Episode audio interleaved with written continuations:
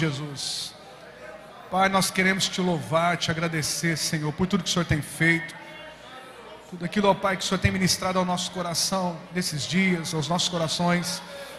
Continue, ó Deus, falando conosco. Nós queremos aproveitar, Senhor, aqui esses minutos para orar, Senhor, uma oração direcionada às palavras que nós temos ouvido aqui nesses dias. A palavra do missionário Moisés hoje, aqui mais cedo, sobre o aceleramento, ó Pai, como eu fui tocado quando ele dizia, fazendo um comparativo do GPS.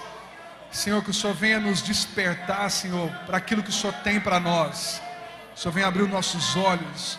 Traga, ó Deus, uma sensibilidade espiritual, ó Deus, para cada um de nós. Uma percepção muito apurada, aguçada daquilo que o Senhor tem para nós, aquilo que o Senhor quer para nós. Entregamos a nossa casa, a nossa família, ó Deus, nas tuas mãos os nossos filhos nas tuas mãos. Te pedimos, ó Deus, que o Senhor esteja nos cobrindo, cubra nossa casa, cubra nossa vida e venha, ó Deus, cuidar de tudo, ó Pai, para que possamos continuar fluindo naquilo que o Senhor quer para nós. Em nome do Senhor Jesus. Amém e amém. Dá um abraço bem apertado quem está à sua direita, à sua esquerda. Você pode fazer isso? Dá um abraço apertado e gostoso nesse irmão, nessa irmã que está aí perto de você. Pode tomar seu assento.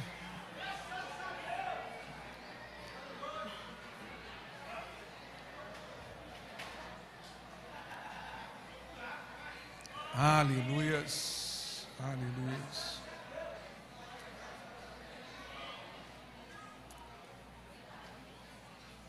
Já pega a sua Bíblia, abre ela comigo, no segundo livro de Samuel, capítulo 11.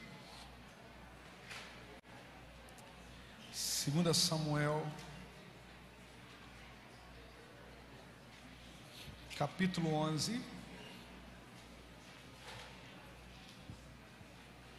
A partir do verso 1. 2 Samuel, capítulo 11, a partir do verso 1. Vamos lá? No começo do ano, época em que os reis costumavam ir à guerra. Fala comigo assim: época. Diga mais forte: época em que os reis costumavam ir à guerra. Davi enviou Joabe e as tropas israelitas para lutarem contra os amonitas. Vou repetir isso: Davi enviou, ele não foi junto. Davi enviou as tropas e os israelitas para lutarem contra os amonitas. Eles destruíram o exército inimigo e cercaram a cidade de Rabá. Mas Davi ficou em Jerusalém. Certa tarde, Davi se levantou da cama depois de seu descanso e foi caminhar pelo terraço do palácio. Enquanto olhava do terraço, reparou numa mulher muito bonita que tomava banho. Davi mandou alguém para descobrir quem era a mulher. Disseram-lhe: É Betseba, filha de Eliã e esposa de Urias, o etita. Então Davi enviou mensageiros para que a trouxesse e teve relações com ela. Betseba havia acabado de completar o ritual de purificação depois da menstruação, e ela voltou para casa, passando algum tempo. Quando Betseba descobriu que estava grávida, enviou um mensageiro a Davi para lhe dizer: "Estou grávida". Então Davi mandou uma mensagem para Joabe: "Envie-me Urias, o etita, e Joabe o enviou a Davi. Quando Urias chegou, Davi perguntou: Como estavam Joabe e o exército? E como ia a guerra? Então disse Urias: Vá para casa e descanse. Depois que Urias deixou o palácio, Davi lhe enviou um presente. Urias, porém, não foi para casa. Passou a noite na estrada do palácio, na entrada do palácio, com os guardas do rei. Quando Davi soube que Urias não tinha ido para casa, mandou chamá-lo e perguntou: o que aconteceu? Depois de ter ficado tanto tempo fora, por que você não foi para casa ontem à noite? Urias respondeu: A arca e os exércitos de Israel e de Judá estão em tendas. E Joabe, meu comandante, e seus soldados estão acampados ao ar livre. Como eu poderia ir para casa para beber, comer e dormir com a minha mulher? Juro diante do rei que jamais faria uma coisa dessas. Então Davi lhe disse: Pois bem, Fique aqui hoje e amanhã poderá retornar. Urias ficou em Jerusalém aquele dia e o dia seguinte. Davi o convidou para jantar e o embriagou. Outra vez, porém, ele dormiu numa esteira com os guardas do rei e não foi para casa. Na manhã seguinte, Davi escreveu uma carta para Joabe e mandou Urias entregá-la. A carta continha a seguinte instrução: Coloque Urias na linha de frente, onde o combate estiver mais intenso. Depois recue para que ele seja morto. Então Joabe colocou Urias numa posição próxima do muro da cidade, onde sabia que estavam os principais guerreiros do inimigo. Quando os soldados inimigos saíram da cidade para lutar, Urias, o etita, foi morto, junto com muitos outros soldados israelitas. Joabe enviou a Davi um relatório da batalha. Disse ao mensageiro: Conte ao rei tudo o que aconteceu na batalha. Pode ser que ele fique irado e pergunte: Por que as tropas se aproximaram tanto da cidade? Não sabia que atiraria contra ele, eles do muro? Acaso Abimeleque, filho de Gideão, não foi morto em Tebes por uma mulher que atirou uma pedra de moinho do, da alta muralha? Por que chegaram tão perto dos muros? Então diga-lhes: seu soldado Urias, o Itita, também foi morto. O mensageiro foi a Jerusalém e deu um, re, um relatório completo a Davi. O inimigo saiu contra nós em campo aberto, disse o mensageiro. Quando os perseguimos de volta até o portão da cidade, os arqueiros no alto do muro atiraram flechas contra nós. Alguns dos homens do rei foram mortos. Entre eles estava Urias, o Etita. Davi respondeu: Diga a Joabe que não desanime. A espada devora este hoje e aquele amanhã. Lute bravamente e conquiste a cidade.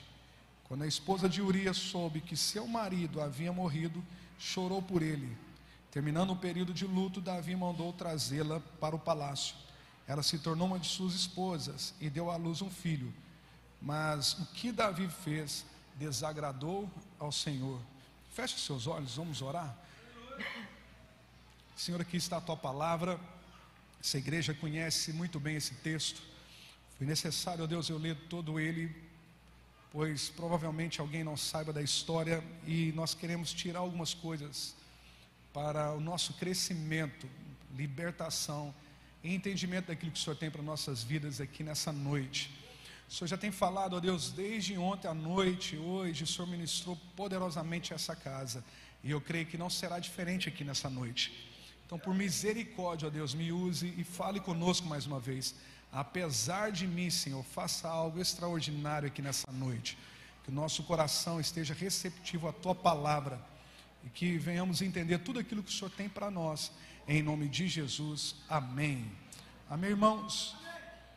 É, eu já disse para vocês ontem à noite que desde o ano passado a gente tem falado lá na igreja um pouco sobre essa questão do, do, do aceleramento, da gente aproveitar esse tempo, da gente dobrar os nossos esforços e fazer algo para, algo para o Senhor.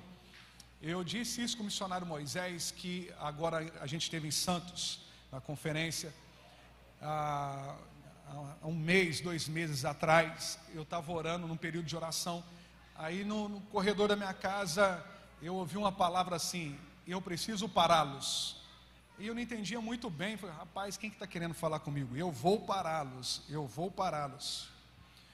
Eu fui dormir no outro dia pela manhã, fiquei com aquela palavra no meu coração e fui ler as Sagradas Escrituras e me debrucei nesse texto. E por incrível que pareça, desde então o Senhor tem falado muito comigo, inclusive sobre essa questão de aceleração. É da vontade de Deus fazer muita coisa em nosso meio. Ele já tem feito coisas extraordinárias. Mas algumas coisas têm chateado o Senhor. Ontem eu trouxe para vocês duas coisas que pode estar trazendo a deceleração da igreja, que tem impedido a igreja avançar naquilo que o Senhor quer, que é o relativismo e a pós-modernidade. Amanhã eu vou trazer um, um, outro probleminha que a gente tem é, é, percebido na comunidade de fé, no meio da igreja e que pode estar nos atrapalhando de viver na plenitude daquilo que o Senhor tem para nossas vidas. Hoje eu quero mostrar para você o que não fazer depois de alcançarmos uma grande bênção do Senhor, uma grande vitória ou um tempo de sucesso. No capítulo 8, verso 13, a palavra de Deus diz, aí no, no 2 Samuel, que o nome de Davi ganhou muitas forças, o nome dele ficou famoso. Davi se tornou ainda mais conhecido ao voltar da batalha em que matou 18 mil edomitas no Vale do Sol. Outras traduções dizem que ele ficou famoso, ficou conhecido. Então, Davi já estava estabelecido como rei, Davi já estava estabelecido como autoridade, extremamente respeitado. E depois desse período de tantas conquistas, a palavra de Deus diz que Davi agora ele tinha o luxo de não mais sair à guerra. E nesse período em casa, eu conversando com o Senhor, e o Senhor começou a ministrar no meu coração e pontuar algumas coisas que nós, como igreja local, estávamos vivendo. Nós tivemos muitas dificuldades. Eu falei um ano passado aqui com o missionário Moisés, é, como foi bom estar com vocês. Nem parecia que tinha pandemia, porque a minha cidade, eu sou pastor numa cidade que tem 21.140 habitantes, é uma cidadezinha bem pequenininha. Então, tudo se sabe nessa cidadezinha, tudo, tudo, tudo, tudo. Então, já me falaram, me xingaram, disseram que dentro da live, eu tinha alguns irmãos fazendo live comigo, tinha um número acima de 10 pessoas, então foi muito complicado. Eu cheguei a fazer culto no domingo, mais de 10 cultos, de 40 minutos a uma hora, nesse período de pandemia. E por incrível que pareça, nesse, nesse tempo de pandemia, Deus nos abençoou poderosamente. Nós temos um prédio lá de 860 metros quadrados. A gente conseguiu fazer no andar de baixo é, um projeto que nós tínhamos de mais de 250 mil reais num ano de pandemia. Eu estava lá no, no, na obra com os irmãos trabalhando, de repente chegava alguém e fazia uma oferta: Pastor, eu vou dar tanto, eu vou dar os vidros, eu vou dar as pedras. A gente fez uma cozinha industrial e fizemos um salão de 300 metros quadrados e foi, foi um negócio assim espantoso, porque eu não tinha recursos. Eu lembro que no início da pandemia eu disse para o meu pai assim: Pô, pai, o negócio é o seguinte, eu tenho 4 mil reais na minha conta, eu vou dar metade para o senhor porque eu não sei até quando que vai essa pandemia. Estão dizendo aí que o negócio é feio. Eu já saí com a minha esposa, aquela loucura para fazer compras. Falei para meu pai também, só arruma um jeito de fazer compra, porque vai acabar tudo. E eu falei para ele: se o negócio ficar bem feio, a gente faz o seguinte: é, não vai faltar café, porque ele vai muito numa comunidade onde a gente tem uma igreja lá, e esses irmãos é, têm café, e eu falei para ele: o senhor vai conseguir café lá. E outra coisa que é muito gostosa também, que os irmãos do, do interior de Minas gostam demais, é um negócio chamado mandioca. Quem gosta de mandioca aí, gente? No, no sítio do meu pai tinha muita mandioca. Aí eu falei com ele: vamos comprar tudo aí que precisa e se o negócio apertar, a gente vive de café preto e mandioca. Beleza, pai? Combinado. Então, eu já tinha elaborado tudo e eu sabia que seria um tempo difícil. Mas por incrível que pareça, irmãos, fiz lá, consegui congelar alguns boletos que a gente tinha na igreja, já que conversamos com o pessoal. Mas de repente começou a chegar alguns irmãos. Falou, pastor, vamos acelerar isso aqui? Vamos ajeitar aquilo ali? Vamos arrumar essa outra coisa. E no final das contas, a gente fez uma reforma lá embaixo que o missionário Moisés acho que conheceu, que ficou duzentos e poucos mil reais, um salão, um banheiro, ficou um negócio, um espetáculo. E eu sentei com a liderança para a gente contabilizar quantas pessoas a gente tinha batizado no primeiro ano da pandemia. No primeiro ano da pandemia, nós batizamos 78 pessoas com a igreja fechada. E eu falei, cara, que coisa louca é essa? 78 pessoas com a igreja fechada, mas perdemos pessoas também, como muitos lugares perderam. E eu comecei a ficar muito assim, agradecido a Deus por isso, que, aquilo que a gente estava vivendo. Pessoas que agora começaram a procurar na internet a igreja, talvez pelo medo, é, é, esse clima apocalíptico, né? As pessoas indo para as redes sociais. No outro ano é, de pandemia, a gente teve um tempo muito interessante, legal, de batismo, de avivamento, no despertar profético de Deus. E agora já entrando em 2022, no início de 2021 para 2022, é, o Senhor começou a ministrar isso aqui no meu coração. Eu vou pará-los, eu preciso pará-los, eu vou pará-los. E Ele me levou a fazer uma alta análise, uma autocrítica. Olha o que, que eu fiz na vida de vocês. Olha o que, que eu fiz nessa casa, olha o que, que eu fiz na sua vida, olha o que, que eu fiz nessa igreja. A nossa igreja, para a glória e honra do Senhor Jesus, é a maior igreja da cidade. E, e o Senhor fez coisas assim extraordinárias no nosso meio, irmãos. Só que antes de entrarmos no período da pandemia, nós tínhamos vigília todo final de semana na igreja com alguns grupos. e uma vez por mês uma vigília coletiva com toda a igreja, toda a igreja orando. Depois veio a pandemia, a gente começou com aquelas restrições e acho que a gente gostou das restrições e que foi inibindo muitas pessoas de fazer algumas coisas na igreja. Alguns irmãos não frequentavam mais como frequentavam antes. E eu me empolguei porque eu disse assim: se está crescendo, é assim que está funcionando, mas na realidade é porque nós estamos usufruindo de algo que nós já havíamos pagado o preço. As pessoas começaram a chegar, céus começaram a crescer, os nossos cultos estavam um avivamento, estava muito gostoso. E às vezes eu achava que é, é, aquilo que o Senhor estava dizendo, eu vou parar, estava relacionado a pessoas de longe, mas era sobre nós também. Eu dei tantas conquistas para vocês, eu dei, dei tantas coisas boas para vocês. Olha, eu levei vocês para um outro nível como igreja. As pessoas começaram a respeitar muito a nossa igreja. As pessoas, nós abrimos uma igreja nesse período de pandemia em um grupo, numa cidadezinha chamada Ingaí. Eles foram para as redes sociais, viu o nosso culto, pediu para nós abrirmos uma igreja nessa cidade. Nós abrimos, a gente estava super empolgado com tudo isso. Então Deus nos deu vitória, Deus nos abençoou. Nesse início de ano também, com a invasão do amor de Deus, Deus tem dado vitória para a igreja dele. Esse ambiente que nós estamos vivendo aqui é um ambiente maravilhoso. Deus tem nos abençoado de forma extraordinária, irmãos a oportunidade que nós temos de pregar, a liberdade que nós temos de pregar, de cultuar, isso é bênção do céu sobre nós, é o favor do Senhor sobre nós. Nesse período de pandemia aí, a gente viu crise econômica no mundo inteiro. O Brasil também sofreu com isso, mas ninguém passou fome, ninguém teve problema. A própria igreja, ela foi surpreendida nisso. A gente conversa com alguns pastores, eles dizendo, dizendo para a gente assim um milagre que eles viveram nesse período de pandemia. A gente sabe de testemunho de irmãos que nesse período de pandemia a arrecadação da igreja dobrou. Parece que houve um espírito de liberalidade, de generosidade na vida de muitos irmãos. Deus tem nos abençoado, Deus tem derramado algo poderoso sobre nós. Mas algo que me chamou a atenção nesse período meu de oração é justamente sobre isso. O que vamos fazer depois de alcançarmos aquilo que nós tanto queríamos? O que fazer depois de você vencer uma guerra, vencer uma batalha? Depois de você travar situações complicadas e você sair vitorioso disso? O que fazer depois de você ter sua oração respondida? que fazer depois de ter sua casa toda servindo ao Senhor Jesus, o seu marido servindo ao Senhor Jesus, a sua esposa servindo ao Senhor Jesus, seus filhos se convertendo e entregando ao Senhor Jesus. O que fazer depois de alcançarmos a nossa casa própria, de termos uma evidência no nosso ministério? O que fazer depois disso? E foi justamente isso que o Senhor estava trabalhando comigo. E eu percebi que o Senhor queria que eu entrasse dentro desse texto para me compreender o que não se deve fazer depois de uma vitória. A gente tem vivido um tempo muito legal, a gente tem vivido um momento espetacular como igreja.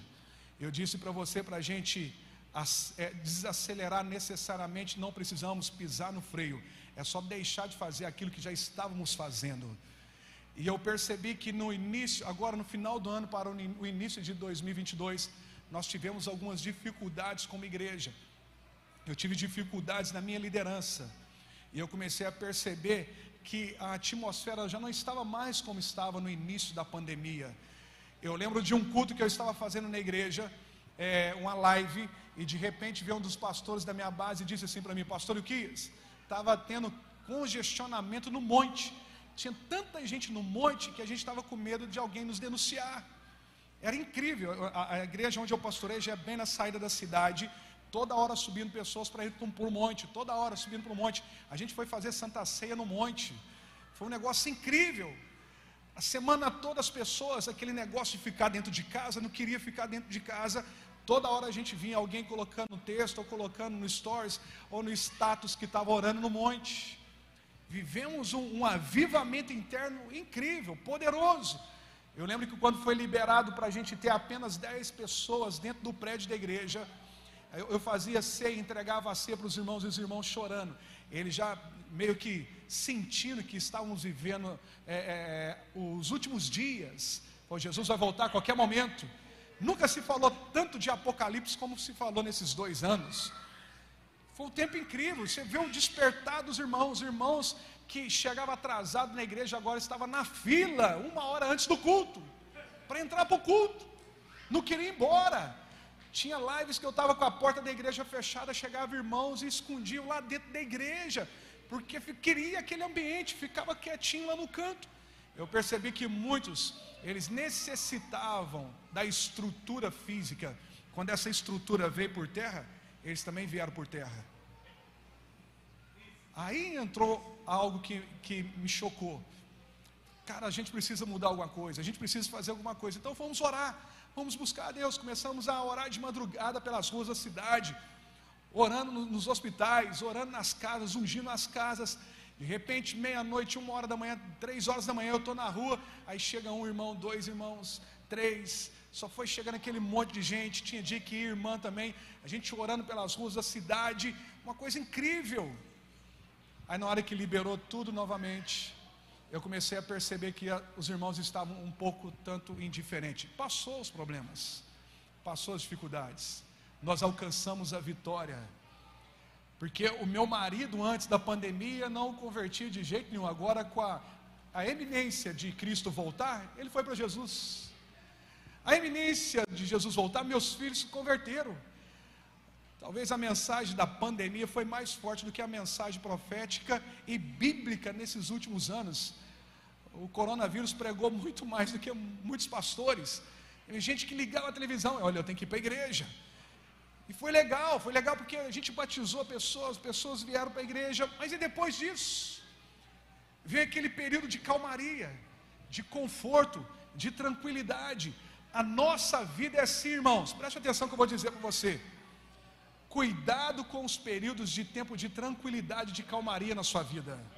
Seja espiritualmente falando, ministerialmente falando, profissionalmente falando, porque é justamente esse período que nós deixamos de guerrear não pare de lutar porque você venceu uma batalha. Não pare de lutar porque você teve êxito numa guerra. Não pare de lutar porque você alcançou algo hoje. Acho que eu ministrei isso aqui para vocês. Aqui não. A palavra não foi aqui, eu ministrei em outro lugar. A palavra de Deus diz que Davi estava numa guerra e um certo tempo ele cansou. Ele não pôde mais guerrear. A palavra de Deus diz que levantaram outros servos dele que fizeram guerra por Davi porque ele não podia mais lutar. Aqui a gente encontra um outro aspecto. Ele não estava cansado, ele estava confortável, é diferente. Quando ele estava cansado, tinha alguém para lutar a guerra dele. Quando ele estava cansado, levantou um tal de Abissai que foi lá e destronou alguns gigantes. A Bíblia fala que vieram quatro gigantes depois de Golias, que não foram vencidos por Davi, porque ele estava cansado da batalha. Mas esse texto mostra claramente que não era esse o caso. Esse texto mostra para nós que era uma era, uma época onde os reis tinham costume de sair para a guerra. O que que Davi era? Rei, uma autoridade, um líder. Aonde Davi deveria estar? Na guerra. Aonde ele deveria estar? Liderando. Aonde ele deveria estar? Vivendo o propósito. Mas como ele já havia ganhado fama, como ele já tinha alcançado tudo aquilo que ele queria, ele se encontrava agora confortável, tranquilo. Eu já conquistei aquilo que eu queria, eu já cheguei aonde eu queria chegar. Aí entra algo que me chama muita atenção, preste atenção. Começa algumas fases terríveis na vida de Davi, e eu creio que esse é um problema nosso. Porque até, até aqui nós temos vivido um tempo muito incrível como igreja. Mas nós não podemos parar por aqui. Ontem eu conversava com os irmãos, eles dizendo para mim como estruturou a igreja, como que era a igreja antes de estar tão linda, tão bonita, tão bela dessa maneira. Tiveram que fazer várias obras, várias reformas, um monte de coisa. Hoje, dois, três cultos cheios. Isso é maravilhoso, isso é bênção demais. Glória a Deus por isso. Mas o que fazer depois de alcançarmos isso? O que fazermos depois dessa invasão do amor de Deus com quase seis mil almas sendo diretamente evangelizadas? O que fazer depois de conquistarmos a, a, nossa casa de paz? Pastor, agora eu tenho uma casa de paz na minha casa. Eu consegui levar uma casa de paz lá para o meio da minha família. O que fazer depois disso? Nós vamos parar? Não vamos mais para a guerra? Não vamos mais lutar? Olha só que interessante. Do verso 1 ao verso 5, nós encontramos uma situação confortável e tranquila na vida e no ministério de Davi. O texto diz que no começo do ano, época em que os reis costumavam ir à guerra, Davi enviou Joabe e as tropas israelitas para lutarem contra os amonitas. Eles destruíram o exército inimigo e cercaram a cidade de Rabá. Mas Davi ficou em Jerusalém. Ele deveria estar na guerra, mas ele está no palácio. Ele deveria liderar, mas ele estava tão confortável e tranquilo que ele abriu mão de liderar para estar num lugar de paz. Ele não queria mais entrar naquele ambiente de guerra, mas ele foi chamado para isso. Deus o marcou para isso. Você conhece aqueles irmãos na igreja que eles sempre querem que você compre a guerra deles? Eles nunca assumam aquela guerra. Ora pelo meu filho, e quando que você vai orar por ele? Ore pelo meu casamento, e quando você vai pagar um preço pelo seu casamento? Eu vi uma reportagem há duas semanas atrás de uma senhorinha que orou, orou num período de 70 anos para o marido dela entregar a vida para o Senhor Jesus. 70 anos.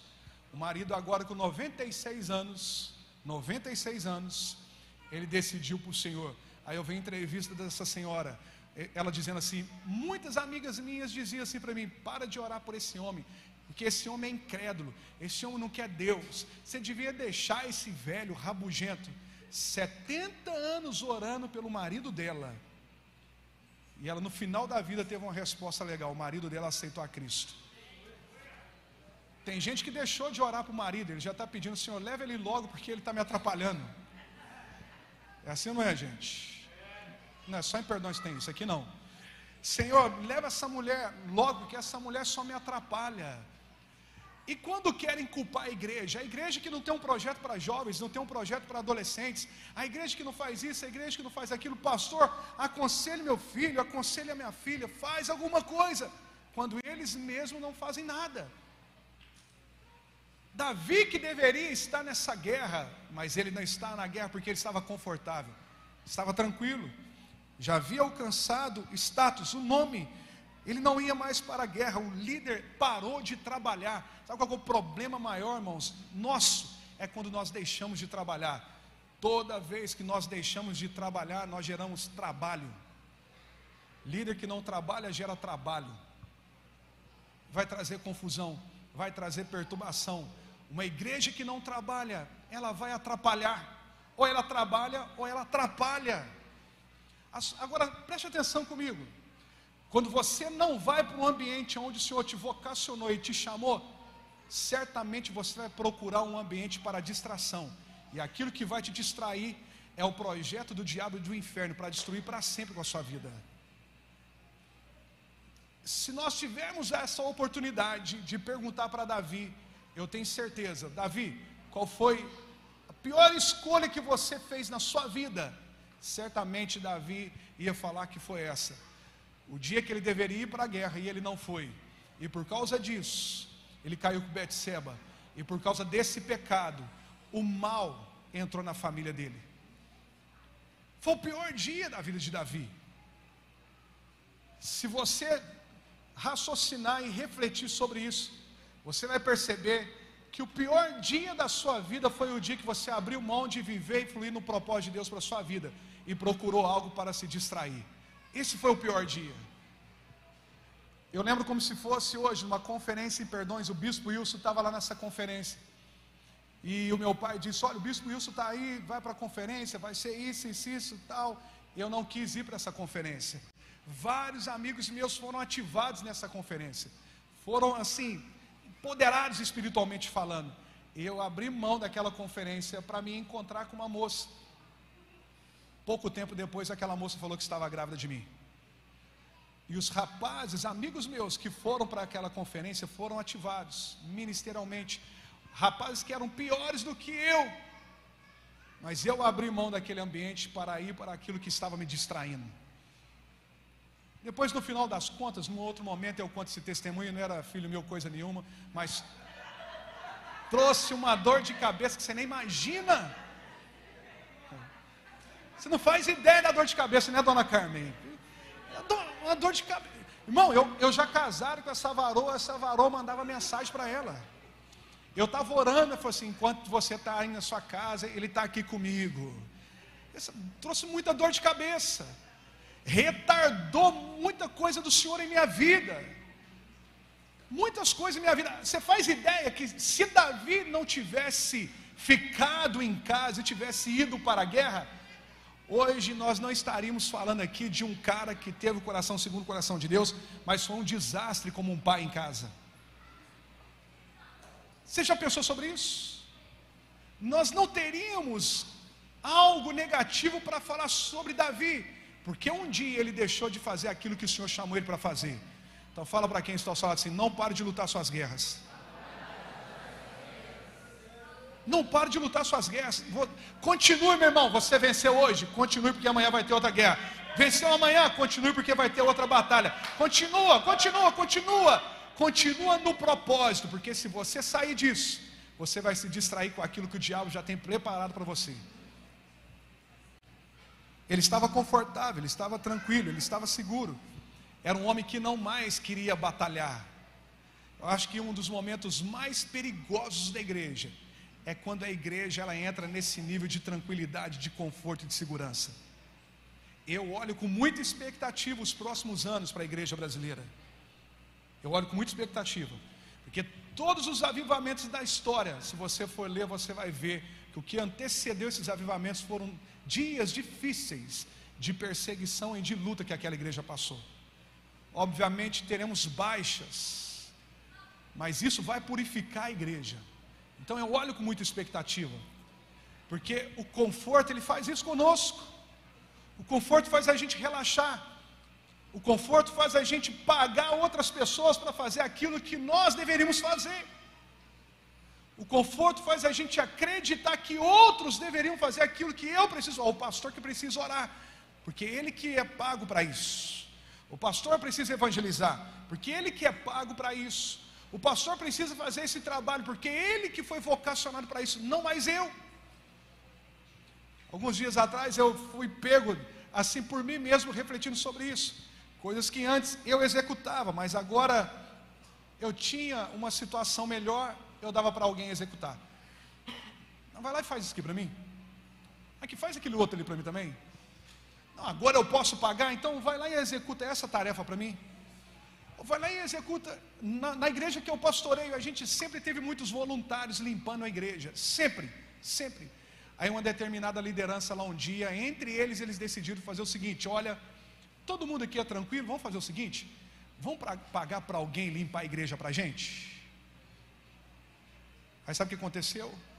O líder desse, dessa equipe, dessa supervisão, foi fazer um levantamento um dia lá, porque não arrumou ninguém para limpar a igreja para pagar. No final das contas, não conseguiu levar ninguém para limpar a igreja com ele, uma liderança com quase 100 pessoas. Porque eles estavam tão confortáveis, tão tranquilos agora, que eles mais não precisavam servir, era só pagar alguém para servir. Quantas vezes na caminhada cristã nós fazemos alguém para fazer a tarefa espiritual que nós deveríamos fazer? Faça essa visita para mim. Jejum por mim, pastor. Ore por mim, pastor. Paga o preço por mim. Enfrente essa guerra, essa luta por mim. Olha só que interessante, ele estava confortável, ele estava tranquilo, ele não ia mais para a guerra, ele não mais enfrentava as guerras, ele não queria mais isso para ele. Agora, sabe o que é muito estranho nisso tudo, gente? É a capacidade que Davi tem de saber que seus servos, seus súditos, estava numa guerra e ele tranquilamente no palácio procurando uma distração. Tem uma tradução que diz que Davi estava procurando algo para se distrair. Se você não executa aquilo que o Senhor te chamou para fazer, certamente você vai procurar algo para distrair. E quando nós olhamos para Gênesis, aquele que distrai com o, proibido perde o prometido. Porque Eva se distraiu com aquilo que era proibido, ela perdeu o prometido. Você vai se distraindo, vai perdendo foco, vai perdendo a, a visão, vai perdendo aquilo que o Senhor quer para a sua vida. E por incrível que pareça, um dos melhores momentos da nossa vida é justamente aí que vai aparecer o perigo. Nos melhores momentos espirituais que você vai estar vivendo, ministerialmente você vai estar vivendo, financeiramente você vai estar vivendo, se você der mole, recuar, baixar a guarda, olhar só para o conforto, você vai se distrair com algo que pode ser fatal e perigoso para a sua vida. Ele já era agora um líder que não lutava mais, só vivia atrás de distração. Olha, olha, irmão, presta, presta atenção comigo. Como que pode um homem, no nível de Davi, de tanta coisa difícil que ele havia vivido e sofrido, agora no meio de um período de guerras, ter a capacidade de lá do seu palácio olhar para uma mulher que era casada e desejar lhe pedir. Onde Davi estava? Ele abaixou a guarda. Ele abaixou a guarda não só no sentido como um guerreiro, mas um homem espiritual também.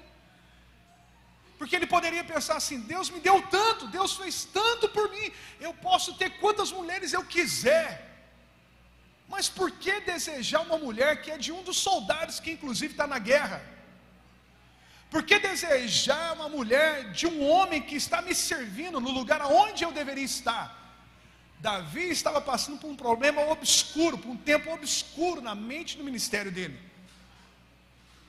E, e novamente volto a repetir isso, no momento que parecia estar tudo bem, fama, sucesso, o nome dele já tinha ido para vários lugares. O líder que não trabalha mais, certamente ele vai procurar algo para passear, para distrair. Ele vem para a igreja não para trabalhar, ele vem para a igreja para passear. Ele vem para a conferência não para ter a sua seu machado afiado, mas para passear. Ele vai para a conferência para passear. Ele vai na invasão do amor de Deus para tirar uma selfie e colocar nas redes sociais. Aqui também não acontece, não, só lá em Perdões para falar que foi na invasão do amor de Deus. Aí eu fui, ok, mas ele esquece que aquilo é uma batalha, é uma guerra. Ele só foi para colocar nas redes sociais que também fez parte do projeto. O líder que não trabalha, ele vai passear. Fala com quem está ao seu lado assim: o líder que não trabalha, certamente ele vai passear. Enquanto alguém está na luta por ele, ele está passeando. Eu não sei você, mas me incomoda demais quando alguém chega perto de mim e fala assim: Pastor, ora por mim. Eu estou falando de crente convertido. E nos cultos de oração na igreja você não vê ele em momento algum lá. Nas conferências ele não é participativo. Na RCE é o último a chegar na RCE. Nos cultos dominicais ele não participa. E sempre no final dos cultos, ora por mim. Ele nunca está disponível para vencer aquela situação. E depois não entendemos por que, que estamos desacelerando. Por que, que algum tempo atrás as coisas estavam fluindo e agora não está fluindo mais? Porque nós abrimos mão de fluir naquilo que o Senhor tinha nos chamado para fazer, para procurar uma distração, para passear. Preste atenção, quantas pessoas que você conhece, que logo depois de receberem grandes bênçãos, eles se perderam completamente. Ele queria entrar na Universidade Federal, depois que entrou, se perdeu. Eu, pastorei uma igreja que 70% delas são jovens, abaixo aí dos 40 anos, 30 anos, 70%. Quantos meninos, rapazes, moças, vocacionados, sonham com casamento, sonham com casamento, depois que casam já era. Faz uma visita, não dá. Faz uma casa de paz, não dá. Vamos fazer isso? Não dá. Vamos fazer aquilo? Não dá. Qualquer coisa que você pede para eles, não dá, eles se perderam. Eu sou de uma época, na nossa igreja, que o irmão que tinha bicicleta era o irmão rico da igreja. Aquelas bicicletas monarcas, sabe aquelas monarcas, aquelas. Chegava na igreja aquelas monarcas. De quem que é a monarca? Era dos irmãos ricos da igreja. Hoje é assim, lá na igreja a mãe tem carro, o pai tem carro, o filho tem carro. Chega domingo na igreja, aquela dificuldade, porque não acha lugar para parar carro. Aí de repente você encontra, cadê o seu pai? Ah, hoje não deu para ele vir. Quando andava a pé, estava todos os cultos, andava dois, três quilômetros para estar na igreja.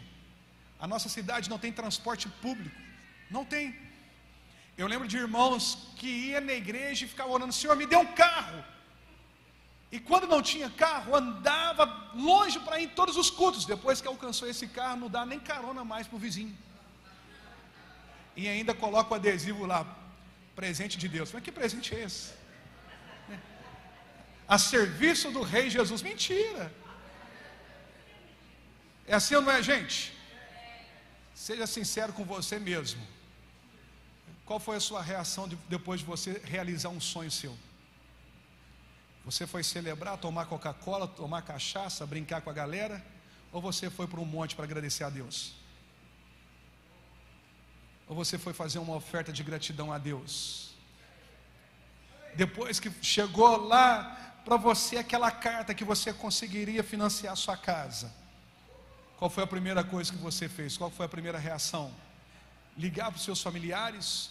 Ou dobrar o seu joelho por algumas horas e agradecer a Deus porque foi Ele que abriu aquelas portas para você? O que que você fez depois de você ouvir sim de Deus? O que você fez depois de alcançar algo tão poderoso em Deus? Depois Ele te dá nome, depois de você ser reconhecido. Quantas pessoas na igreja que nós conhecemos que depois da cura, nunca mais eles apareceram na igreja? Nunca mais. Vieram no, no domingo de milagres, alcançaram a cura, foram abençoados e daqui a pouco sumiram, desapareceram. Mas já recebeu aquilo que eles tanto precisavam. Eles estavam num ambiente de tranquilidade, de conforto, na outra vibe, na outra fase da vida deles. Esse é um ambiente perigoso para todos nós. A segunda fase na vida de Davi, que mostra um, um desacelerar daquilo que o Senhor queria continuar fazendo na vida dele, está do verso 6 ao verso 11, que a Bíblia diz assim: preste atenção, vamos lá comigo. Então Davi mandou uma mensagem para Joabe Envie-me Urias o Etita, e Joabe o enviou a Davi. Quando Urias chegou Davi, perguntou: Como está Joabe e o exército? E como ia a guerra? Então disse Urias: Vá para casa e descanse. Depois que Urias deixou o palácio, Davi lhe enviou um presente. Urias, porém, não foi para casa. Passou a noite na entrada do palácio com os guardas do rei. Quando Davi soube que Urias não tinha ido para casa, mandou chamá-lo e o perguntou: O que aconteceu? Depois de ter ficado tanto tempo fora, por que você não foi para casa ontem à noite? Eu creio pessoalmente, eu creio, que um dos momentos mais constrangedores na vida de Davi foi esse momento aqui. Eu quero que você leia esse texto aí com, com muito cuidado. Já pensou você ouvir isso do, de alguém que é subordinado a você? Já pensou você ouvir isso de alguém que é da sua base, que é ovelha sua? Já pensou você ouvir isso de alguém que está abaixo de você, que é seu servo? Urias olhou para ele e disse assim: Urias respondeu: A arca e o exército de Israel e de Judá estão em tendas. Joabe, meu comandante, e seus soldados estão acampados ao ar livre como eu poderia, como eu poderia ir para casa, beber, comer e dormir com a minha mulher? Em outras palavras, aqui, um outro que deveria estar na guerra é você, e você está aqui curtindo com a minha mulher? Eu acho que não houve na história de Davi um momento mais constrangedor para ele do que esse, porque você ouviu uma palavra de um profeta condenando a sua atitude, você sabe que ele é homem de Deus, é uma autoridade. Agora, você ouvir de uma ovelha sua, de um servo seu, que ele deveria, inclusive ele também deveria estar na guerra, e o rei induzindo ele, o líder induzindo ele a fazer uma outra coisa. Você está entendendo por que, às vezes o Senhor quer acelerar, mas nós, com as nossas atitudes, desaceleramos? Como eu poderia ir para casa, ó rei? se a arca, o meu comandante, soldados de Israel, todos estão em tenda ao ar livre, como eu poderia ir para casa, beber, comer e dormir com a minha mulher? Tem muito momento na nossa caminhada cristã, que talvez de uma forma imperceptível, Deus usa algumas pessoas na nossa vida, que não têm autoridade, mas para dizer para você sim: olha, você está indo para o caminho errado. você está no lugar errado, você está no ambiente errado, você deveria estar lá, e agora você está me induzindo a praticar e viver aquilo que você também faz?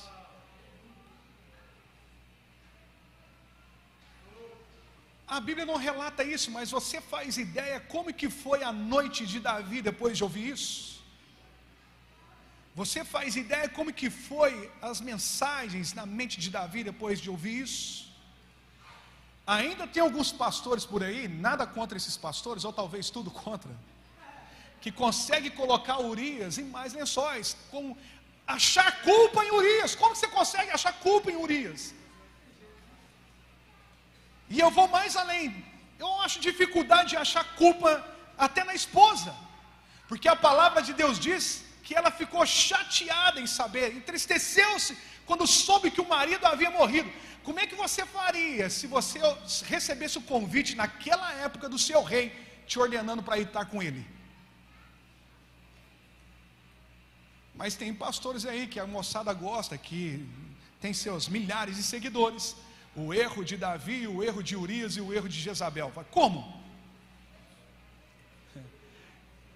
Está igualzinho aquelas pessoas que ter, quer terceirizar os problemas, hein? Adão terceirizou, foi a mulher que tu me deste. O marido não flui naquilo que deveria fluir, ou não entra na guerra que deveria fluir, porque ele quer terceirizar. A esposa, a mesma coisa, quer terceirizar. Aí eu tenho filhos, eu tenho isso, quer justificar, quer relativizar. A palavra de Deus diz algo muito interessante para nós aqui, irmãos. E eu creio de forma espiritual que o Senhor usou Urias nesse momento aqui para trazer um dos maiores constrangimentos para Davi. Eu não posso estar em casa enquanto a nação está em guerra. Eu não posso estar passeando no pátio, no palácio, procurando uma distração enquanto a, a, a minha nação está em guerra. Você não pode deixar de orar enquanto o Brasil está vivendo um dos piores momentos, politicamente falando nação politizada como a nossa não pode deixar de orar num momento tão terrível como nós estamos vivendo. Você não pode deixar pessoas fazer guerra enquanto você está vendo o que está acontecendo na nossa cultura, na nossa mídia, na nossa literatura. Você não pode deixar de guerrear. Você não pode deixar de fazer pela sua casa enquanto eles estão sofrendo ataques terríveis e entregar essa responsabilidade a pessoas que talvez nem foram vocacionadas para estar lá. Olha só que coisa interessante. Quando você não é autocrítico, fala comigo assim, autocrítico. Fala mais forte, autocrítico. Mais forte, autocrítico. Você entra numa decadência tão grande que precisa ouvir umas verdades de quem você nem ao menos esperava. Se você não é autocrítico, Deus tem que usar algumas pessoas próximas a você. A gente passa por essas experiências lá na igreja, porque uma igreja que tem muitos jovens. Alguns dias atrás, um rapazinho chegou na igreja falar comigo, pastor, eu não admiro meu pai. E o, e o, o irmão, de vez em quando, ele aparece lá na igreja. O que está pegando? Por que, que você não admira o meu pai? Ele falou, não, meu pai tem algumas condutas que eu não gosto. E ele começou a falar algumas coisas. E ele começou a jogar tudo em mesa assim, falei, cara, que coisa terrível. No fim ele falou assim: o meu pai, que é de uma outra geração, ele acha que a gente não entende isso. Mas meu pai chega aqui na igreja, ele dobra os joelhos aqui na igreja. Só que eu às vezes vou formatar o celular dele, eu às vezes vou ajeitar o computador lá em casa. Várias páginas pornográficas e o meu pai não faz ideia que eu sei que ele está viciado em pornografia e quer dar lição de moral para a gente lá em casa, quer ser a autoridade lá em casa, e é escravo dessas coisas. Eu não tenho meu pai mais como referência, minha referência é o Senhor, pastor, e outros irmãos, outros homens que a gente tem aqui na igreja. Aí eu me deparo com uma situação complicada, porque o pai chega perto de mim e fala assim: onde já se viu um filho querer corrigir um pai? A minha mãe, uma vez, ela chegou perto de mim e falou: Meu filho, na minha geração a gente aprendeu que mesmo o pai estando errado, um filho nunca pode ousá-lo, corrigi-lo. A gente conversava sobre isso. Ok. Então, como é que faz um filho que pega o celular do pai e vê o pai viciado em pornografia? E que o pai às vezes quer confrontar ele em casa por causa de atitudes até mesmo desnecessárias. Como que a gente faz? Um dia um irmão chegou perto de mim lá na igreja e falou assim: A minha, minha esposa não me respeita. Não me respeita, pastor. O que, que eu faço? Minha esposa não me respeita. Aí a esposa dele foi e disse assim para mim: Pastor, como que eu posso respeitar o meu marido? Porque ele exige algumas coisas dos líderes dele, dos discípulos dele, coisas que ele mesmo não faz. Quantas vezes já vi te corrigindo, corrigindo ele porque ele atrasava para os cultos, ele não era pontual. E eu chegava para ele e dizia assim: Olha, já deu a hora da igreja, por que você não vai? Não, daqui a pouco eu vou, daqui a pouco eu vou. Cobrava algo, mas não fazia aquilo. Aí ele chegou perto de mim, não sabia que a esposa havia conversado isso comigo. Eu fui e falei com ele assim: Cara, deixa eu te falar uma coisa. As suas ações e atitudes vai respaldar você ter autoridade. As suas atitudes é que vai te dar autoridade. Quem está me entendendo, diga amém. Quando você não tem autoridade, porque você não é respaldado pelas suas ações e atitudes, você vai ouvir umas verdades de quem você menos imaginava. É seu filho chegando perto de você e falando assim: converte, mãe, porque há quanto tempo o senhor vai ficar escondendo dentro da igreja? Converte, pai, porque quanto tempo o senhor vai continuar escondendo dentro da igreja? Você vai ouvir de alguém, discípulos, ovelhas nossas, dizendo para você: por que, que eu nunca te vejo alegre celebrando uma conquista da igreja? Você sabe o que o bispo Palarone fez alguns dias agora lá em Santos? Ele contou para mim, eu achei o máximo. Ele estava ministrando em Santos, e ele falou na nossa convenção lá, e a gente conversando sobre algumas dificuldades, e ele disse assim: Olha, Kim, eu estava lá em Santos alguns dias, e eu percebia que a igreja celebrava, gritava, aplaudia, mas tinha três pastores lá na frente que não celebrava, não aplaudia, não gritava, não fazia nada. Bispo Palarone falou isso para mim, pergunta a Carmen, para mim e para minha mãe no escritório. Aí eu o que é isso, bispo? Eu estou observando esses varões já tem um tempo. A igreja eu falo umas coisas, eles celebram comigo. Eu falo de conquistas da igreja, eles vai comigo. E olhava para esses irmãos, esses irmãos todos indiferentes. Como que pode? Os líderes da casa. Sabe o que, que o bispo Arone fez? Ele pregou os irmãos todos sentados, ele deu uma palavra forte, os irmãos pularam da cadeira, celebraram.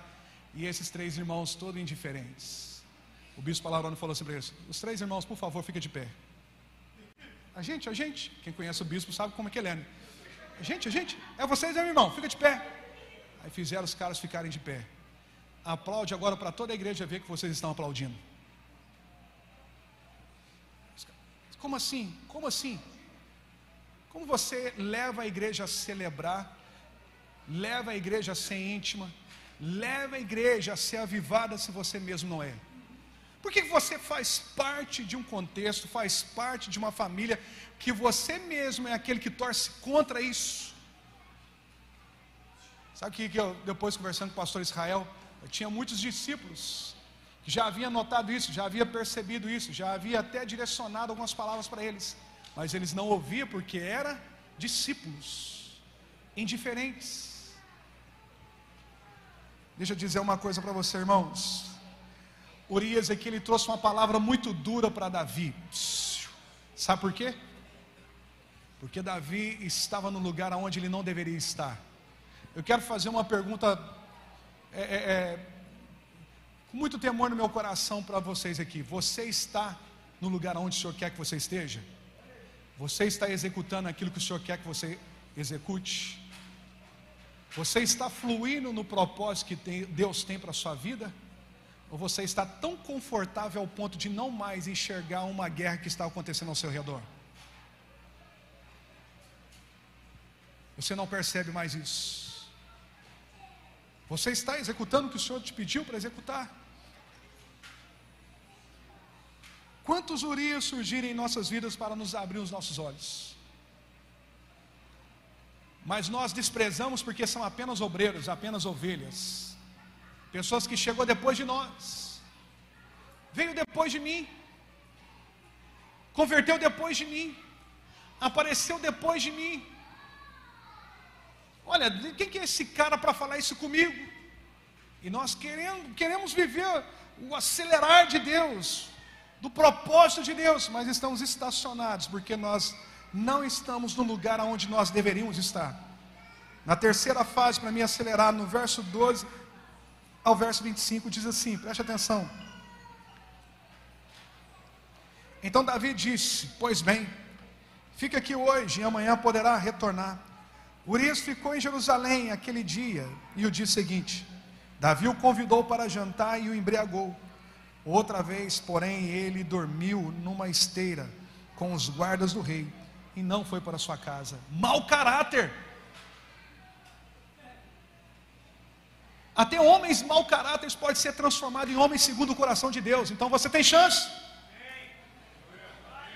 Ele tentou a primeira vez, não conseguiu. Deixa eu encher esse cara de cachaça para ele resolver o meu problema. E não conseguiu. Na manhã seguinte, Davi escreveu uma carta para Joabe e mandou Urias entregar. Irmão, como que você consegue ver uma falha em Urias? O cara lá, lá, estava levando a sentença de morte dele. Um servo tão fiel que está fazendo a guerra que Davi deveria fazer e levando a sentença de morte dele. Que homem terrível foi Davi nesse momento. Perdeu a noção, perdeu a visão, não enxergava mais com sensibilidade, não tinha mais percepção da seriedade. Ele relativizou as coisas. não tinha mais problema algum. Esses dias a minha filha chegou, parece ser engraçado, mas eu fiquei muito sério com isso. E eu tomei uma burdoada de Deus por causa disso. Chegou lá em casa lá, pegou o celularzinho, tem quatro anos, né? Aí ela, papai, o que, que eu aprendi? É, desenrola, bate, joga de ladinho. É isso mesmo, né? Né, Johanna? Aí a gente deu gargalhada. Todo mundo que estava lá em casa deu gargalhada. A gente riu pra caramba. Eu ri muito. Viu, Moisés? Desembola, bate, joga de ladinho.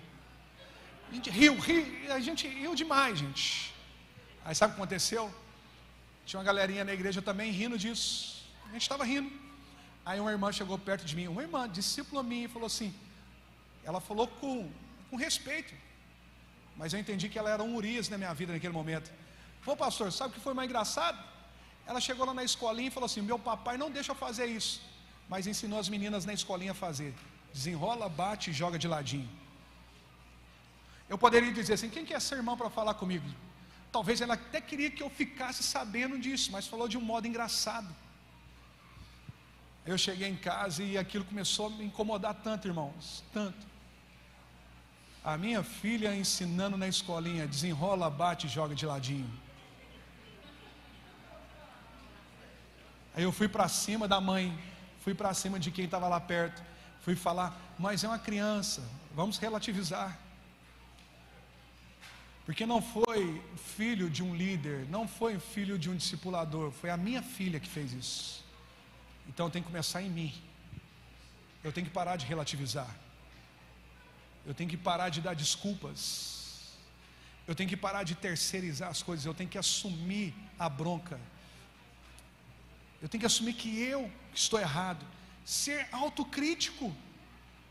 E quando você não é autocrítico, Deus vai usar os pequenos para falar com você. Se você não ouvir a partir dos pequenos, então Ele usa um profeta para falar com você e te constranger de uma forma ainda mais dura. E a palavra de Deus diz assim: que Davi foi embriagou esse homem. Na manhã seguinte, Davi escreveu uma carta para Joabe e mandou Urias entregá-la. A carta continha a seguinte instrução: coloque Urias na linha de frente onde o combate estiver mais intenso. Depois recue para que ele seja morto. Urias não foi nem curioso e ao mesmo tempo respeitoso. Eu fico imaginando eu, eu sou curioso. Eu correria o risco de morrer por causa da minha curiosidade. Deixa eu ver o que o rei está mandando aqui. Você está entendendo, irmãos? Oh, mas o que é isso? O rei quer me matar?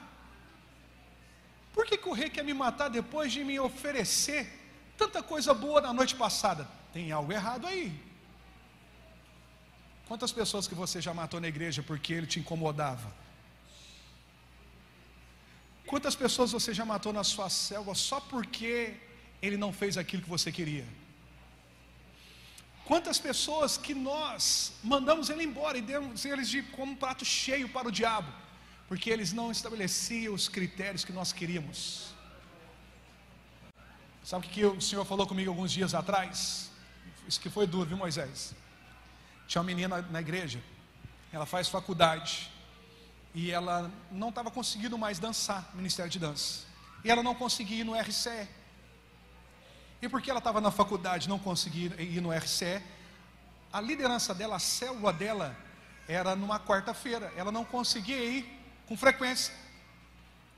Aí uma líder lá estabeleceu uma regra que só poderia participar do Ministério de Dança quem estava na selva, quem estava na RCE, quem tinha algumas coisas lá.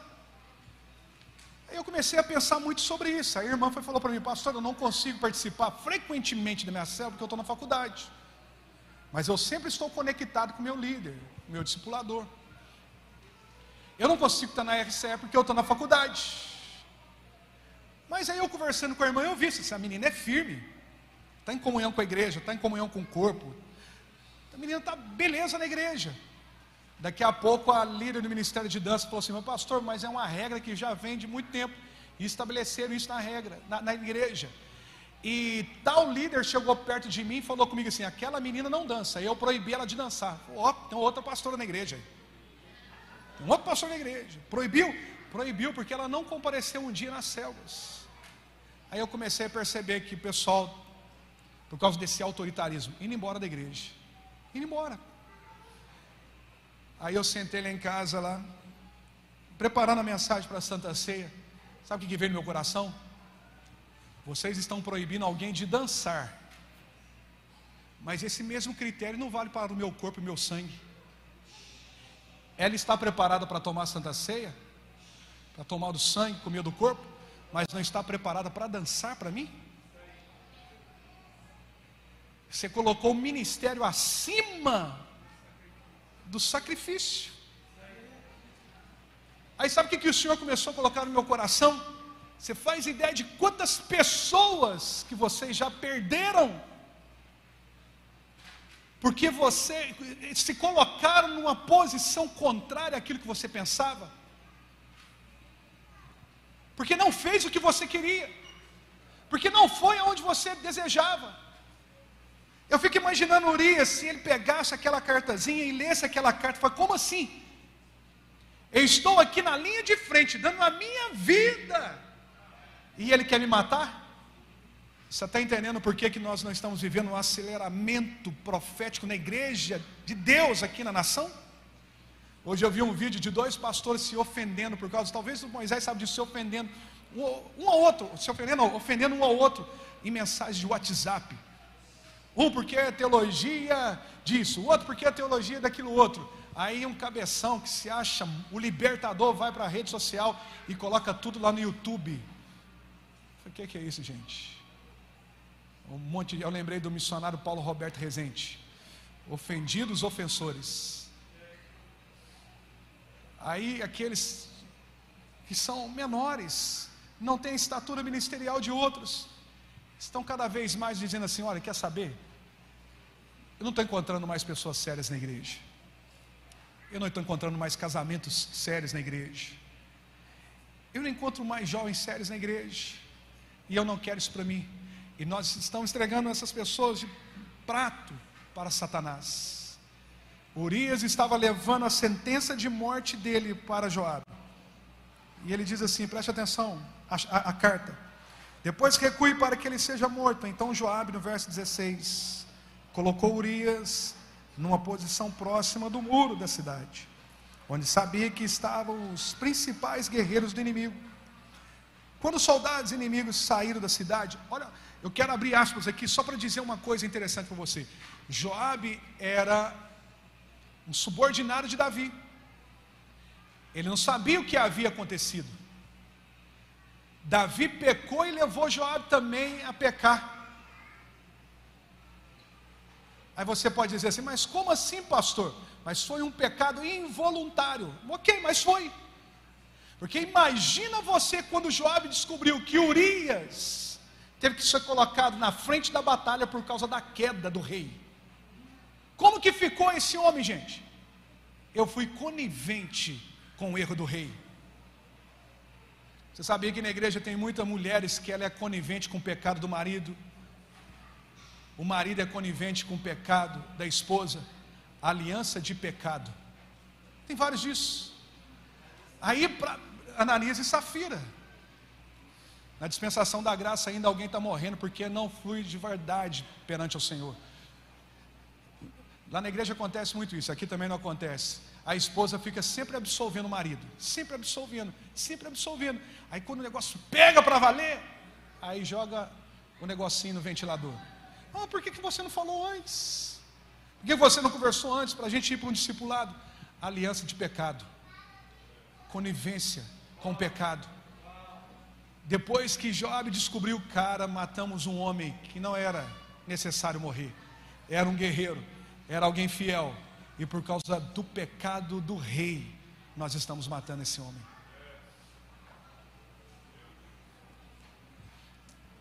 Vamos acelerar aqui para a gente terminar, preste atenção. No verso 17, quando os soldados inimigos saíram da cidade para lutar, Urias, o Etita, foi morto junto com muitos outros soldados israelitas. Joabe enviou a Davi o relatório da batalha. Disse seu mensageiro: Conte ao rei tudo o que aconteceu na batalha. Pode ser que ele fique irado e, e pergunte: por que as tropas se aproximaram tanto da cidade? Não sabia que atirariam contra eles do muro? Acaso Abimeleque, filho de Gideão, Gideão, não foi morto em Tebes por uma mulher que atirou uma pedra de moinho do alto da muralha? Porque chegaram tão perto dos muros? Então diga-lhes: seu soldado Urias, o Etita também morreu. Sabe qual é a outra fase desse, desse problema na vida de Davi? que estava desacelerando tudo aquilo que o Senhor queria para a vida dele, ele não mais preocupava com as baixas do exército. Não tinha mais problema. Não tinha problema. Sabe por quê? No decorrer do texto ele está dizendo assim, preste atenção. Olha só. Verso 35. Ou melhor, verso 20, 25. Davi respondeu: Diga a Joabe que não é, desanime, desanime a espada devora, verso 25: A espada devora este homem hoje e aquele amanhã. Lutem bravamente e conquiste a cidade. Eu resolvi o meu problema. Não tem problemas baixas. Eu perdi um amigo alguns anos atrás. Chamava Carlos. Tinha problema com a homossexualidade. E dois dias antes dele suicidar, ele foi na minha casa. E ele pediu para mim orar com ele, conversar com ele. E depois daquele momento, muitas coisas mudaram na minha vida, na minha mente. Eu estava indo para a Bahia para uma conferência, ele me deu uma blusa, e alguém sempre brincava comigo assim: Pastor, ele sempre te dá um presentinho, te dá uma blusa, te dá um perfume, mas o cara me admirava, gostava de mim. Sempre ajudei muito ele. Aí ele, tem, ele havia tentado suicídio um dia antes pulado numa ponte na nossa cidade a corda arrebentou com ele e ele caiu no Rio Grande. O frentista do posto que estava lá perto viu ele caindo, pulou atrás dele e conseguiu tirá-lo. E o primeiro lugar que ele quis ir foi na minha casa, porque ele disse que ele via mãos puxando ele para dentro do rio. E aquelas mãos ele ouvia alguém é, é, dando gargalhada: Você é meu, você é meu. De repente, esse rapaz pulou, conseguiu tirar ele do rio e ele foi lá em casa. E ele dizendo isso para mim: me ajuda, por favor, me ajuda. Ele pegou na minha mão e disse assim para mim: por favor, me ajuda. Eu estava muito atrasado, irmãos, porque eu tinha que viajar. Eu ouvi algumas canções para ele, eu dei algumas palavras para ele, mas eu não orei por esse cara nesse dia. Eu disse assim para ele: Olha, eu vou voltar daqui dois dias, vai na igreja, vou estar na igreja, eu quero conversar com você. Ele se despediu de mim, eu cheguei, ministrei na conferência na sexta-feira à noite. Quando foi ver, eu cheguei em casa, tinha um monte de mensagem. A família dele pedindo para mim achar ele. Por favor, pastor, acha o Carlos para a gente. A gente não está achando o Carlos. Cadê o Carlos? Aí eu mandei uma mensagem para ele, ele não me respondia. Nós tínhamos um irmão que trabalhava na funerária da cidade. E ele falou assim: Pastor, posso falar com você? Pode? O que está pegando? Eu tenho que te mandar algumas imagens para você nos ajudar. O que é isso, cara? E são imagens pesadas. O que está acontecendo? Não, tem um cara que pulou na frente de um trem aqui em Perdões. E a gente precisa identificar. Só que a gente não tem coragem de mostrar para a família. Sabemos que ele é muito próximo do Senhor. Aí ele mandou para mim a foto do corpo desse rapaz. A mesma roupa que ele estava na minha casa, foi a roupa que ele usou. Pegou algumas coisas numa vendinha lá perto da casa dele. O diabo colocou na cabeça dele que ele não conseguiria se libertar e ele pulou na frente do trem. Mesma roupa. Eu tinha acabado de ministrar quando ele mandou para mim aqueles negócios. Cara, que isso? Aquele corpo todo arrebentado, estragado, destruído.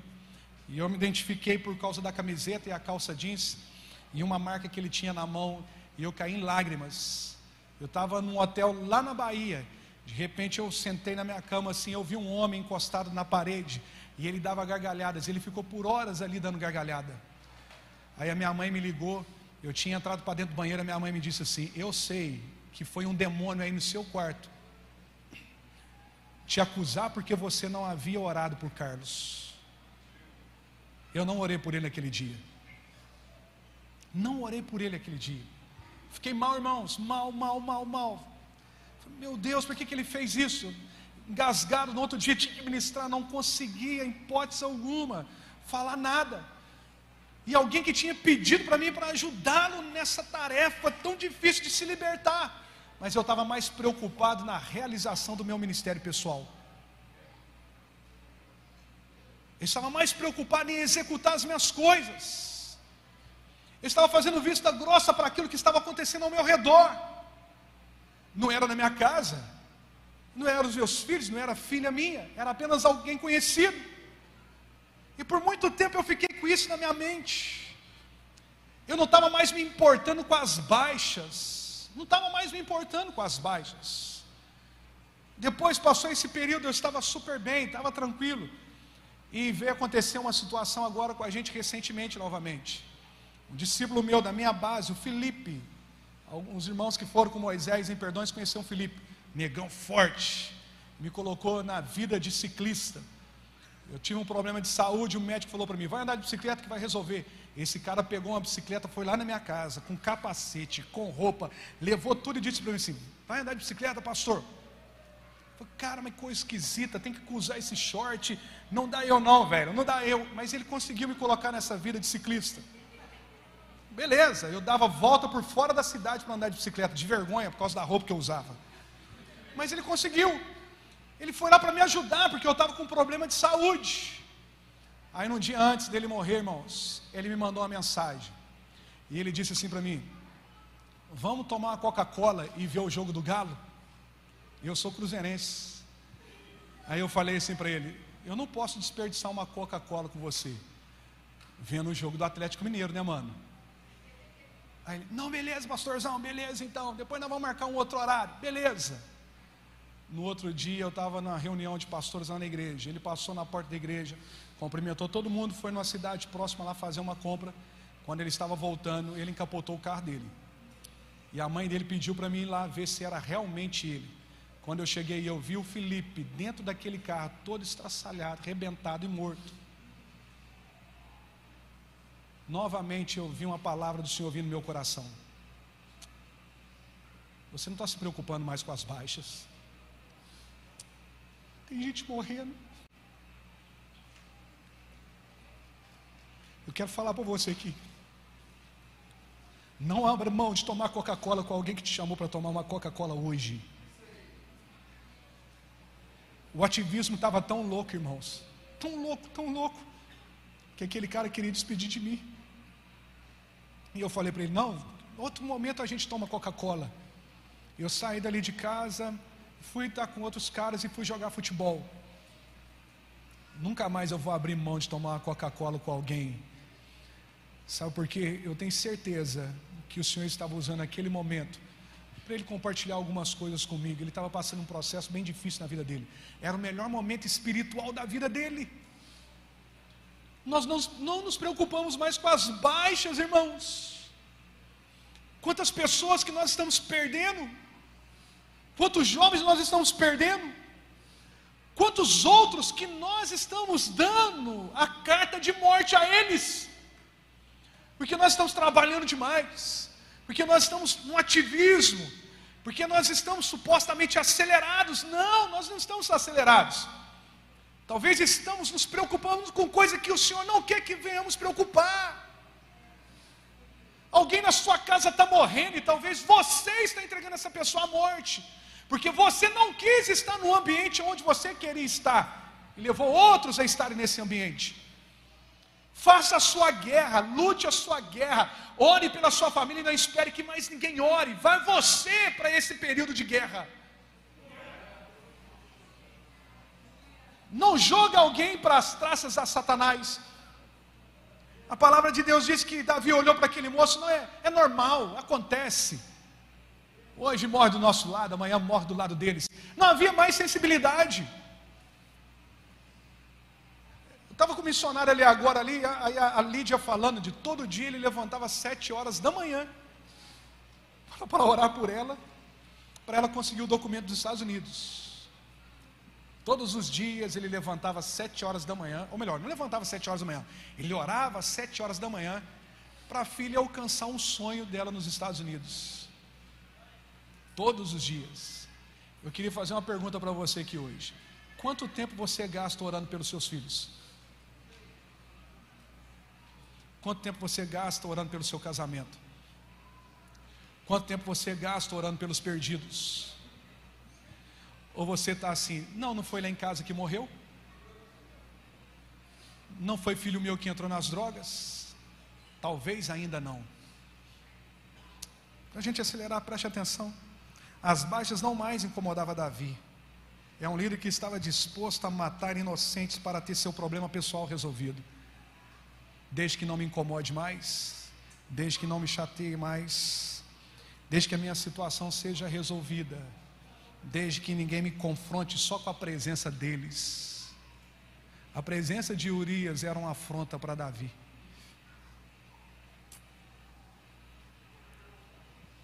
Ele não tinha mais problema com prejuízos na equipe. Não. Ele não estava nem aí que era um, exército, um, um soldado em excelência. E ele entra aqui na quarta fase. Do verso 1 do capítulo 2 ao verso 13, 13, eu não vou ler tudo, não. Vamos lá. Verso 1. Deixa eu ver se é isso mesmo. Verso 1, verso 13. Então o Senhor enviou o profeta Natan Davi. Ele foi até o rei e ele disse: Havia dois homens em certa cidade, um era rico e o outro pobre. O rico era dono de muitas ovelhas e muito gado. O pobre não tinha nada, exceto uma cordeirinha que ele havia comprado. Ele criou a cordeirinha e ela cresceu com os filhos dele. Comia de seu prato, bebia de seu copo e até dormia em seus braços. Ela era como sua filha. Certo dia, um visitante chegou à casa do rico em vez de matar um dos seus animais, de seu próprio rebanho, o rico tomou a cordeirinha do pobre e matou e se pre e preparou para o seu vizinho.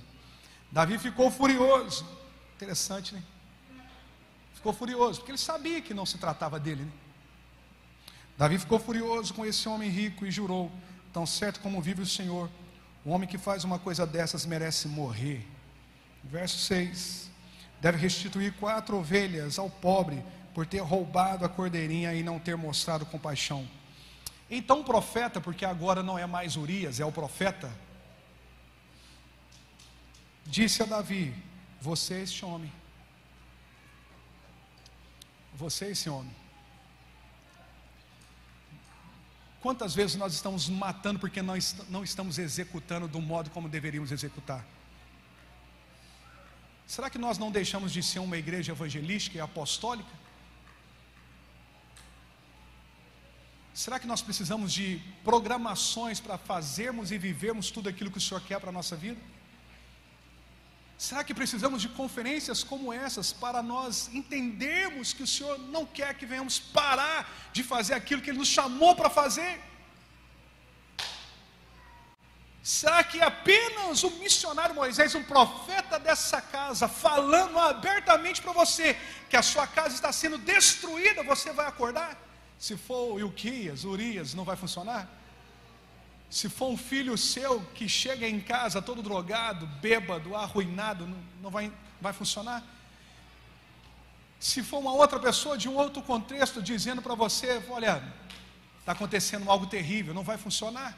Nós estamos numa guerra, não vai funcionar. Esse homem, ele não só destruiu a vida de Urias, ele destruiu uma casa, irmãos, porque ele deixou de fazer aquilo que o Senhor havia chamado ele para fazer. Um líder era para estar liderando e não estar procurando conforto. Um líder, num período de guerra, era para estar guerreando e não fazendo alguém guerrear por ele. Para a gente finalizar, cuidado para não ficar cego depois de receber tanto favor derramado de Deus na sua vida. Cuidado para você não ter mais sensibilidade de conhecer a voz de Deus. Deixa eu falar uma coisa para você. Deus deu a oportunidade para Davi não fazer a besteira quando Urias disse para ele: Eu não posso ir para casa enquanto meus amigos, meus companheiros, o meu comandante e a arca, preste atenção, a arca que representa a presença de Deus está no ar livre em tendas. Deus deu a oportunidade para ele, para ele mudar. Ele não quis mudar. Teve que vir um profeta até ele. E deixa eu dizer uma coisa para você: a sentença que Davi disse que aquele homem merecia, ele recebeu de uma outra forma. Ok. Porque o seu pecado foi relacionado a uma casa, a sua casa agora sofrerá as consequências daquilo que você fez. É muito duro falar isso, irmãos, mas preste atenção, preste atenção. A nossa negligência em pagarmos um preço pela nossa casa vai custar caro. A nossa negligência em abandonar aquilo que o Senhor nos chamou para fazer vai nos custar caro. E para que nós não continuemos a fazer besteira, sabe o que Deus tem que fazer? Deus tem que nos parar. Quem parou Davi? Deus, eu preciso parar esse mocinho. Eu preciso parar esse homem. Eu preciso parar essa mulher. Alguns dias atrás eu estava na igreja. Sabe o que, que eu recebi no meu coração quando eu estava orando sobre isso? Tem alguém que ele vai para a cama, não é por causa de Satanás, por causa disso, daquilo, outro, não. Eu preciso parar ele. Algumas portas precisam ser fechadas, porque só assim eles vão entender o que eu quero para eles. Eles precisam tomar alguns nãos, porque de outra maneira eles não vão refletir ou fazer uma alta análise, uma alta crítica para observar aquilo que eu quero para eles. Você está preparado para ouvir não de Deus? Você está preparado para encontrar com as portas fechadas? Se você não quer sofrer consequências maiores, bate a mão no ombro de quem está ao seu lado e fala assim: observe os Urias, que tem te alertado não é hora de desacelerar. Se é tempo de guerra, vamos para a guerra. É tempo de guerra, irmãos. Quem está me entendendo, diga amém. Eu quero te estimular em nome de Jesus. Separe um tempo para você orar pela sua casa e pela sua família. Ore pela sua casa e pela sua família. Não ore só pedindo as coisas. Não tem gente que pede o tempo inteiro. Interceda pelos seus filhos, interceda pelo seu casamento, Gaste mais tempo orando, uma oração intercessória, do que pedindo realizações e sonhos. Porque isso Deus vai fazer. Deus vai fazer, Ele já está fazendo. Fica de pé para nós orarmos em nome de Jesus.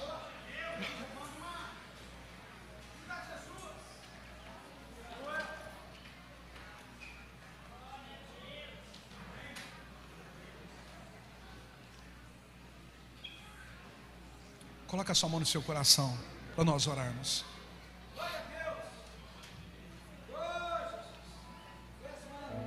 Eu quero fazer duas coisas, ou melhor, eu quero fazer uma coisa que eu quero hoje e amanhã a gente fazer isso. Sentindo no meu coração quando eu estava ontem voltando para casa, deveria ter feito isso ontem também.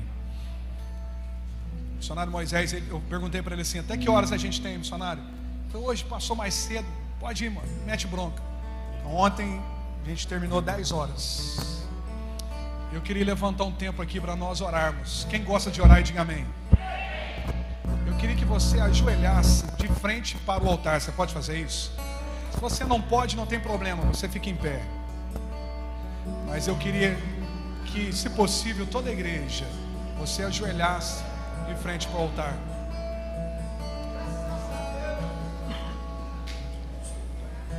Missionário Moisés vai ministrar aqui, o missionário Moisés vai ser usado por Deus nesse período.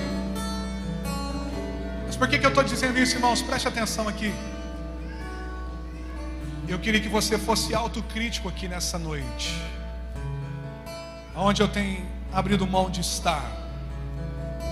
Eu deveria estar, mas eu não estou lá. Porque eu estou confortável, eu estou procurando um confortável. Que você deveria fazer e você não está fazendo. Que você deveria executar e você não está executando.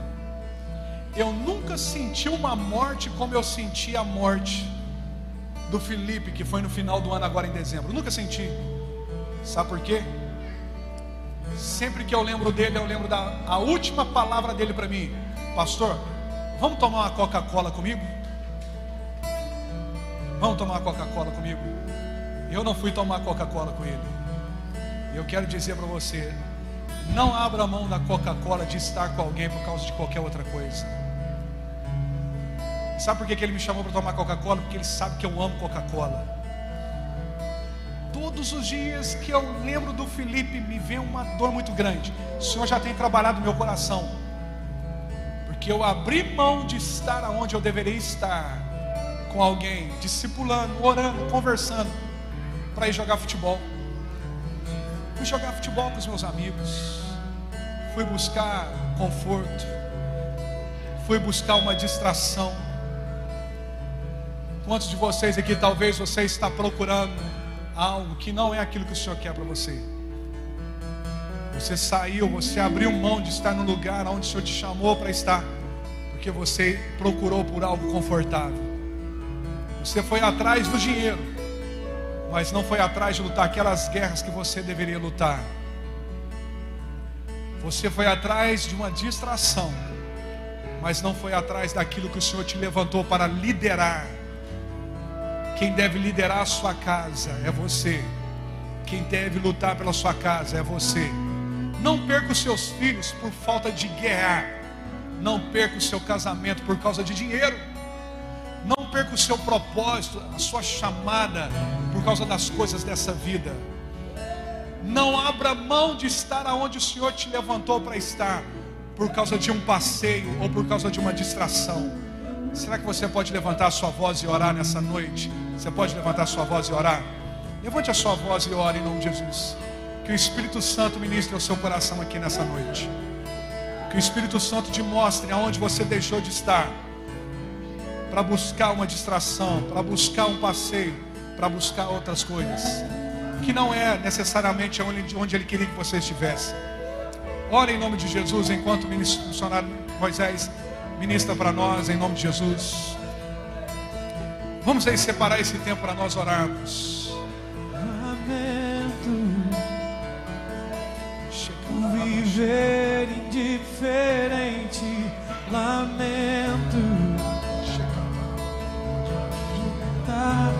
Coração. Leva-me ao primeiro amor. Abra meu coração.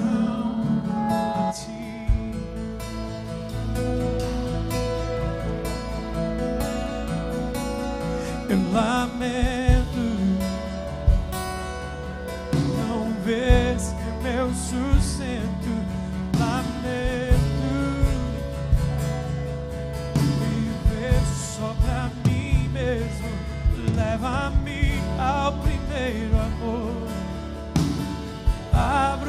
Oh.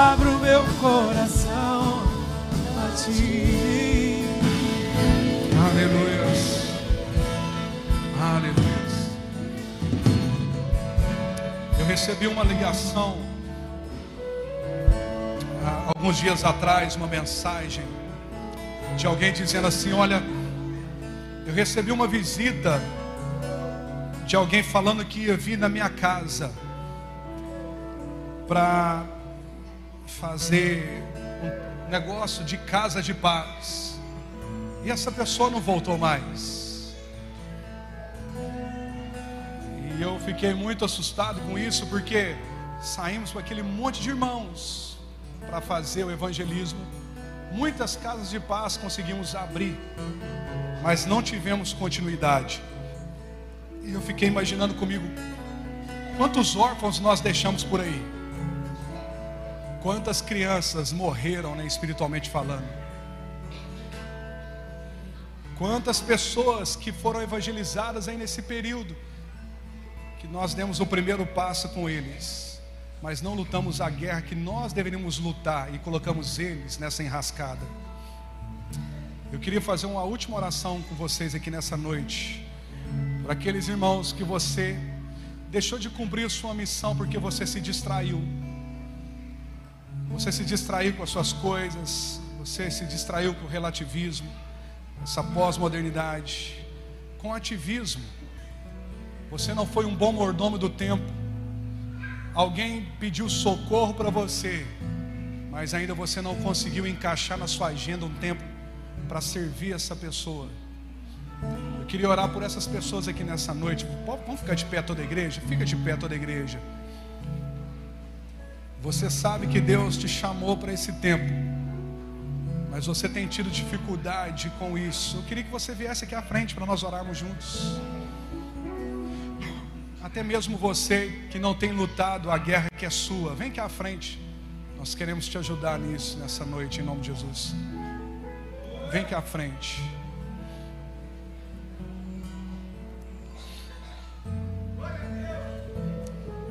Pode chegar aqui na frente no altar, vem cá. Pastor, eu abri mão de estar no lugar onde Deus me chamou para estar, porque eu me distraí. Eu me distraí.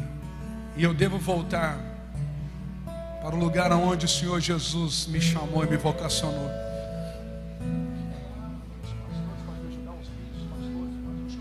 Os pastores, por favor, vocês podem nos ajudar a orar por esses irmãos aqui, fazendo favor?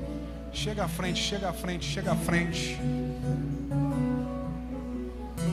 Isso. Os pastores nos ajudam a orar por eles em nome de Jesus. Sai do seu lugar, não fique aí não, irmãos. Foi num momento como esse na minha vida onde eu recebi oração de alguém que eu fui ativado ministerialmente para viver tudo aquilo que o Senhor tem para minha vida.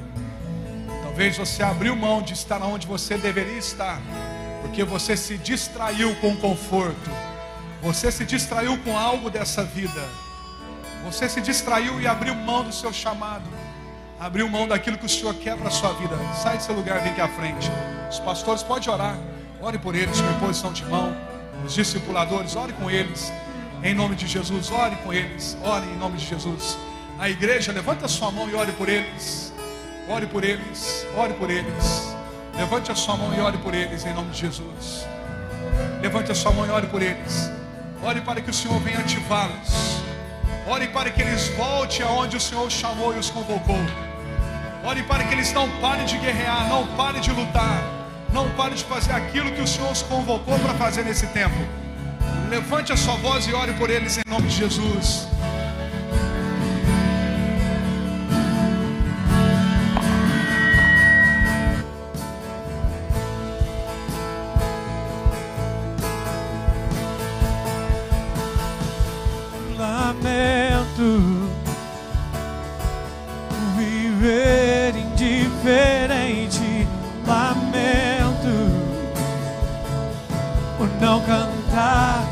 Coração leva-me ao primeiro amor.